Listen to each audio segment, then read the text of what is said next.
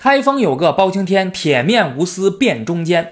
说起包拯、包青天，大家真的是再熟悉不过了啊。那虽然在真实的历史上，包拯并没有断过多少案子吧，但是他铁面无私、不畏权贵、犯颜直谏的形象却是真的啊。有个经典的段子，就是他在劝谏的时候呢，把唾沫喷在了宋仁宗的脸上啊。还有，只要朝中的大臣有过错，那被他发现了，就免不了要被包拯弹劾。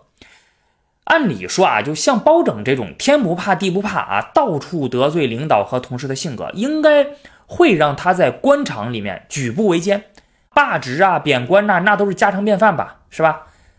但实际上却不是。包拯在官场混得很开，他为官二十六年，升迁二十五次，平均一年多就升一次官你看这个频率是相当高的。始终在官场屹立不倒，从一个小小的知县一路做到了三司使、枢密副使。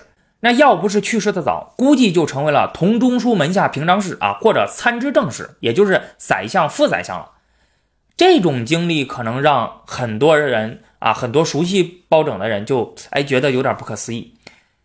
那包拯他有什么秘诀吗？除了包拯自身的能力和宋仁宗欣赏他啊，罩着他之外，还有一个重要的原因不容忽视，那就是包拯得到了童年的帮助。所谓朝中有人好做官，啥叫童年？就是与包拯在同一年通过科举考试考中进士的那些人，在同一年考中科举的人是很容易结成党羽或者保持同盟关系的啊。这个不仅在宋代，在他之后的其他朝代也是如此。很多人都会利用童年的关系结成关系网。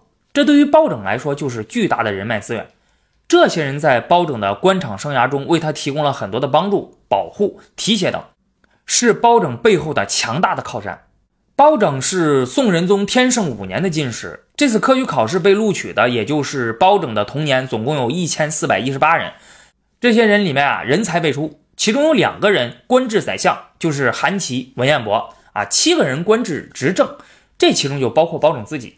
这在整个北宋的历史上都是十分罕见的，因此呢，包拯一直是与他的大部分童年都保持着比较融洽的关系啊，尤其是和他的童年中的高官啊交往甚密，私人关系很好，甚至是联姻结党。比如大家都知道，包拯嫉恶如仇，眼里揉不下沙子，经常弹劾别人。不过他弹劾别人也并非是完全没有差别的。有学者统计过，通过对现存《包拯集》中的一百八十七篇文章研究发现，啊，其中有五十五篇明确批判了六十一个人，这其中只有两个人是包拯的童年，这两个人的官职也不高。虽然包拯的公正无私并非是浪得虚名，但是我们也能看到他在处理与童年的关系的时候还是很有分寸的。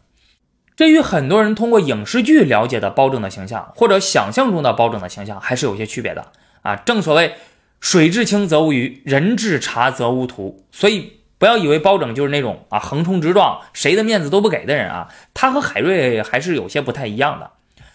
另外，包拯与他的两个宰相童年文彦博、韩琦的关系都很好啊，尤其是文彦博。包拯和他不仅是同年私交很好，还是世交，因为他们两个的父亲之前就认识了。后来，包拯的次子还娶了文彦博的四女儿，成了儿女亲家啊，亲上加亲啊。当然了，这里得说一下啊，呃，后面这个结亲那就是包拯去世之后的事情了。文彦博、韩琦那可不是一般人啊。文彦博就是向宋神宗说出了“与士大夫治天下，非与百姓治天下”的人。他历经四朝，三度出任宰相，是北宋有名的政坛常青树。韩琦历经三朝，出将入相，一代名臣。宋神宗称他为两朝顾命，定策元勋。可想而知，如果能得到他们两个人的帮助，那对自己的仕途将会是多么的有利啊！事实上呢，也是如此。他们两个人对包拯的帮助提携很多。包拯虽然入仕晚啊，他三十九岁的时候才开始出仕任知县啊，那其他他的那些童年们早就已经都当上大官了啊，他才刚刚当知县，虽然晚哎，但是呢。他在韩琦还有这个文彦博的帮助之下，一路升官啊，在二十六年的为官生涯之中呢，升官二十五次，最终进入了执政行列。包拯是清官，两袖清风，铁面无私啊，这一点我们不需要怀疑。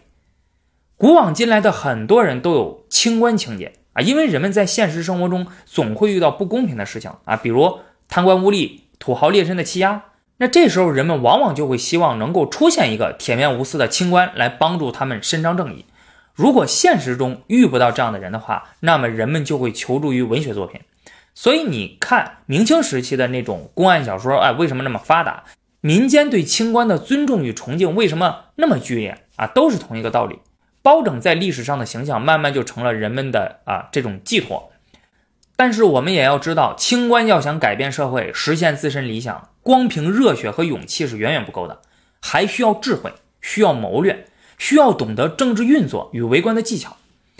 他需要在保护好自身的前提下，团结一切可以团结的人，逐步获得实现理想所需要的权利，然后才能更好的做自己想做的。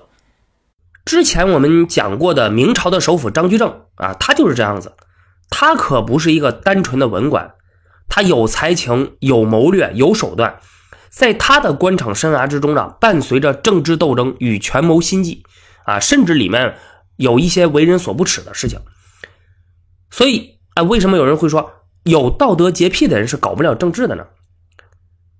包拯的经历就是在向我们证明，一个理想主义者在现实生活中应该如何在保有初心啊、保全自己的前提下。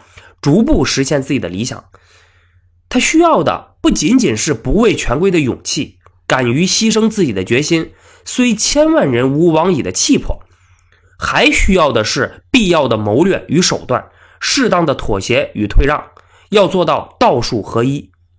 甚至可以这样说，理想主义者更加需要谋略与手段啊，因为他们想要的不仅仅是自己在世俗上的成功。他们还希望这个世界变得更加的美好。那既然他们要的更多，那么付出的努力自然也就要更多呀。他们需要对现实有着深刻的认知，要在复杂的现实环境之中保有自己的初心，要平衡理想与现实之间的关系。说白了，他要做一个现实的理想主义者。好的，那本期节目就到这里了，我们下期节目再见。